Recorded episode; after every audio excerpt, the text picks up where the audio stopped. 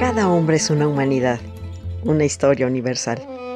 Y como la historia es maestra de vida, queremos que conozcas y saborees la historia por medio de refranes, datos curiosos, biografías, chimentitos, palabras raras y todo aquello que nos forma como personas.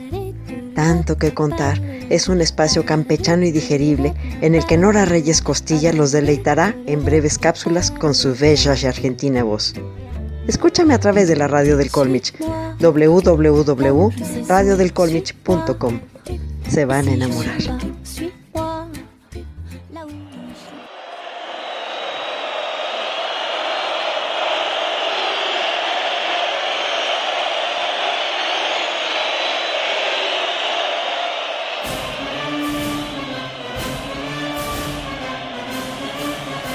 Para quienes jugamos como nunca y perdimos como siempre.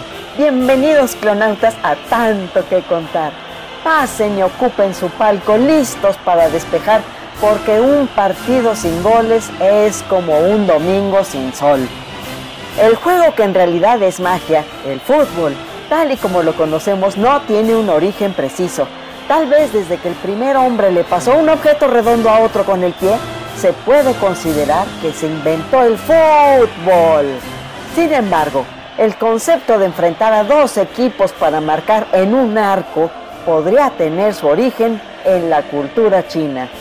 De hecho, la Federación Internacional de Fútbol Asociación, la FIFA por sus siglas, acepta que el primer registro de un deporte parecido al fútbol en la historia es el Kuyu, una versión temprana del juego de pelota que se difundió en China durante la dinastía Han hace 2300 años. Ku significa chutar y Yu es un tipo de balón de cuero. Al principio el balón era una pelota rellena de pelo que botaba poco. Luego utilizaron vejigas de animales que al hincharse podían botar más. También surgió la primera portería, el ojo elegante, que consistían en una pequeña red atada al extremo de dos cañas de bambú con una separación. Esta especie de portería que compartían los dos equipos se instalaba en medio del campo. El fútbol siempre debe ser un espectáculo, frase que durante la Edad Media siguieron al pie de la letra en el país con forma de bota con el calcio florentino.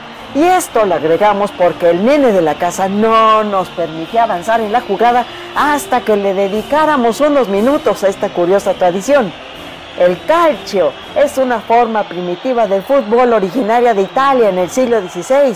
La Piazza Santa Croce de Florencia es la cuna de este deporte que comenzó conociéndose como Gioco del Calcio Fiorentino, o sea, juego del fútbol florentino, o simplemente calcio, como se le conoce y llama actualmente al deporte del balompié en Italia. Las reglas oficiales del calcio fueron publicadas por primera vez en 1580 al tratar de hacerlo más organizado y menos violento. Consistía en dos equipos de 27 jugadores, sí, que usaban, usaban tanto pies como manos para jugar, de los 27 jugadores, 5 eran porteros y el objetivo del juego era sumar más puntos que el equipo rival. Para esto, se colocaba un agujero en cada lado del campo de juego y se debía introducir la pelota en dichos agujeros, con lo cual se obtenían dos puntos. En cambio, si se fallaba el tiro, se sumaba medio punto al equipo rival. El campo de juego era de dimensiones similares a un campo de fútbol actual, pero cubierto por arena. Cada encuentro duraba 50 minutos 50 y era supervisado por 8 árbitros, un árbitro principal, 6 jueces de línea y un maestro de campo. Y el ganador era el equipo con más puntos o cache.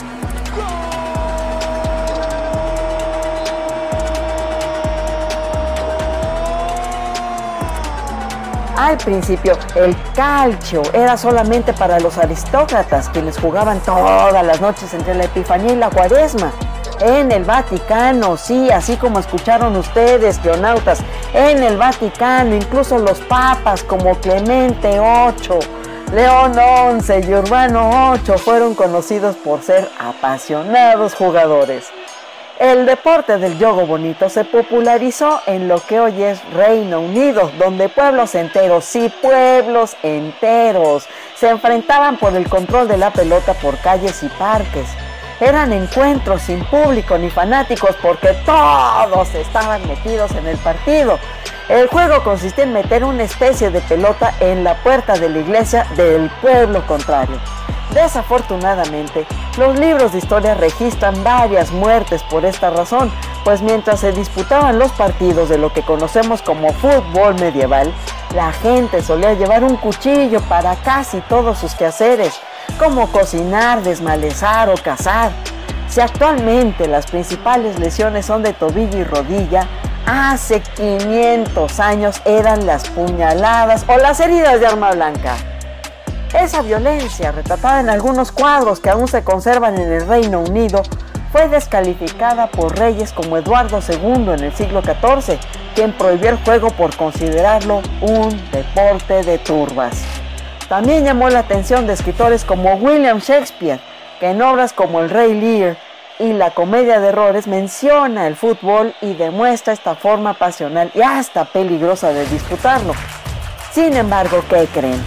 Son los guaraníes quienes reclaman haber sido ellos los inventores del fútbol, pues el registro más antiguo que existe sobre el balompié está en el Tesoro de la Lengua Guaraní, escrito por el sacerdote Antonio Ruiz de Montoya en 1639. Estamos hablando de más de 200 años antes de que los ingleses crearan el Fútbol Asociación. En ese primer diccionario de la lengua guaraní se describe el manga ñembosaraí, un juego que practicaban los indígenas en San Ignacio Guazú, la primera misión jesuita fundada en Paraguay. El juego consistía en dos equipos que se pasaban con los pies una pelota hecha de caucho. El objetivo era que la pelota no dejara de saltar, que no parara. Lo jugaban los varones los domingos por la tarde después de la misa y había apuestas a ver quién ganaba. El manga Ñembosaraí se jugaba sin porterías. Era más parecido a lo que hoy llamaríamos el México Tochito, y el equipo que primero se cansaba era el que perdía. Con todo lo curioso del juego, los habitantes de San Ignacio Guazú, en el departamento de Misiones, en el sur de Paraguay, creen que su ciudad debería ser reconocida como la cuna del fútbol.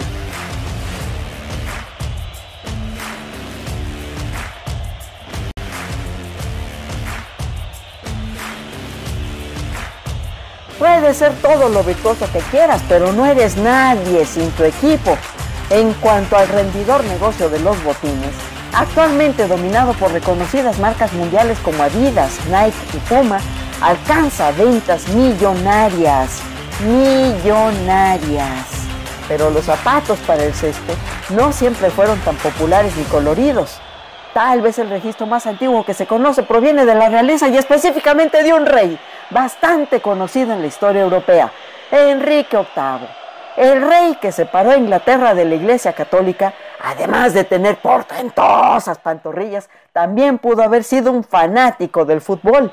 En el 2004 se descubrió que en el listado de su ropa, al momento de su muerte, se hallaron un par de botines para jugar fútbol. Lo que llamó la atención fue que el par de botines costaron cuatro chelines, pues eran zapatos más caros que los otros que poseía el monarca, por lo que podrían haber sido hechos de un cuero más pesado, probablemente de origen español. Sin embargo, no se detalla si tenían tapones en su base o algún diseño especial. Ni todos los negros corren, ni todos los blancos son ricos. Otro detalle curioso de aquellos primeros años fue que una vez que se establecieron las primeras reglas del fútbol, quedó claro que solo podían hacerse pases siempre con los pies y hacia atrás.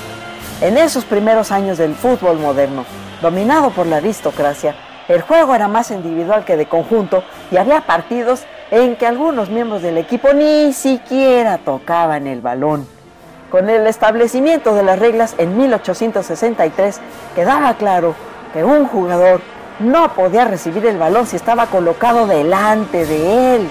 O sea, nadie podía hacer un pase a un compañero que estuviese parado más adelante. Adelantado, pues, para que me entiendan. La primera idea de lo que hoy conocemos como fuera de lugar offside Save. Funcionaba como el rugby actualmente. Solo se podía hacer un pase por detrás de la línea del balón, lo que no propiciaba el juego en equipo, porque era muy difícil avanzar haciendo pases hacia atrás con los pies. Por esa razón, en 1866, la Asociación Inglesa de Fútbol decidió cambiar la norma. Se estableció que un jugador podía recibir el balón si estaba delante de la pelota siempre y cuando haya tres o más jugadores contrarios detrás de él en el campo rival. En 1925 esa regla cambió a solo dos jugadores y es la que rige actualmente en el fútbol de todo el mundo. Dios estaba con nosotros, pero el árbitro no. Cronautas, Gracias por regalarnos la fineza de su atención. Y como dijo Pep Guardiola, no hay nada más peligroso que no arriesgarse. Por eso, anímense a hacer sus jugadas y pases más osados durante este año. Esta fue una producción de tiro de esquina de tanto que contar.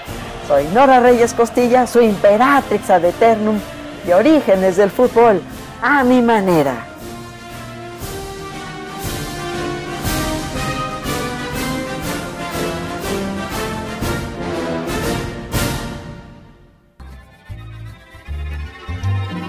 Esto fue tanto, tanto, tanto, tanto, Un poco de música, refranes, historias, saber. Con Nora Reyes Costilla. No canta, no baila, no se la pierda.